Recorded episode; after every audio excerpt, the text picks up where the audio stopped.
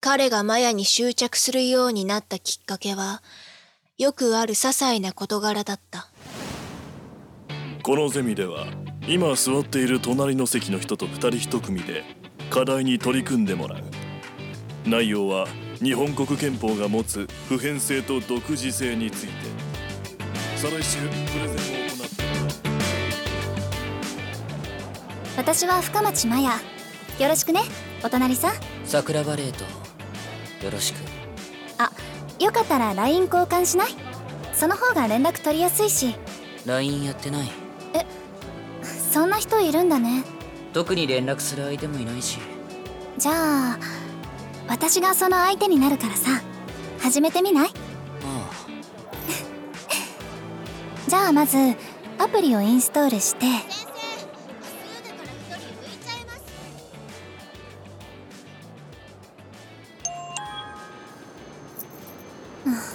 うんまたかあ今授業中あまたってあれ桜庭そう毎日おはようとおやすみってまるで恋人みたいじゃない授業は早めに終わって友達とグダグダしてるそれいちいち返信してんのそっか今日の昼休み一緒にご飯どうかなって思ったんだけど気が向いたらよいいよ食堂前待ち合わせでいいはあなーにねえ俺たちってどういう関係友達やることやってるのに友達とはねマヤがキープしているもう一人の男。それがこの梶山正史である。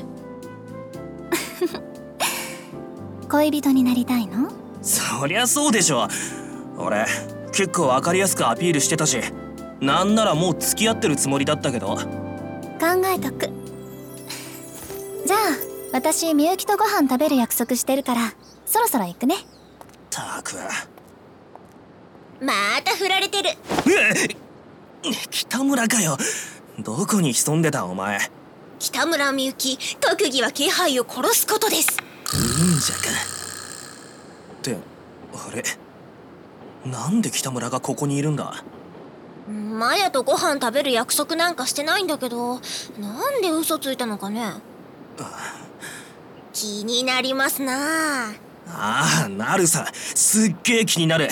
私はさ、梶山とマヤがひっつけばいいなって思ってるんだよね。だから頑張ってほしいなーっと。 私は二人の様子見てくるね。み見てくるってお前は あ頑張るって言ったってどうしたらいいんだよお待たせ待ったいや全然それより良かったの友達と喋ってたって今日はそれよりも桜庭くんとご飯が食べたいなーって思ったのよそう今ちょっと照れたでしょ気のせいほら早くしないと他の授業も終わって並ぶ羽目になるはーい桜庭くんってさ結構奥手だよねそうだってもう何回も二人きりでご飯とか食べたりしてるけど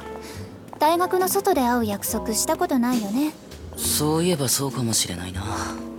会って話せるだけで満足してたえー、男の子でしょデートとかさ興味ない考えたこともなかったけど深町となら楽しいかも奥手っていうか淡白なのかしら女の子と手繋いだこともないでしょないよせっかくかっこいいのにもったいないじゃあほら初めてもらっちゃうねおいいや嫌ってわけじゃないけどじゃあ好きわからない手をつないだら次はキスその先はねえ本当に興味ないの誰かに見られたらまずいんじゃないかもう僕年人しばらくの間マヤは彼に対してかなり親しく接していただが天秤は梶山に傾きつつあったのだろうか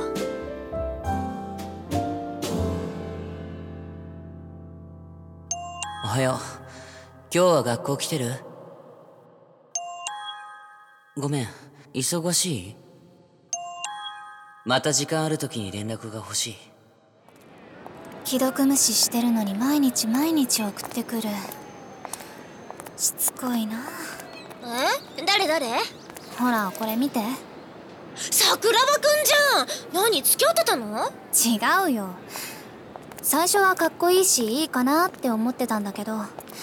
なんか何考えてるかよくわからないのよね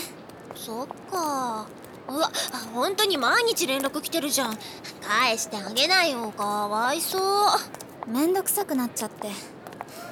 疲れてはいるはずなのに押しても落ちないし最初の方はすっごい仲良さそうでカップルみたいな会話してるのにああ性格はあるやだちょっとどこまで遡ってるのよだんだん会う頻度も減りマヤは彼からの連絡を無視するようになっていった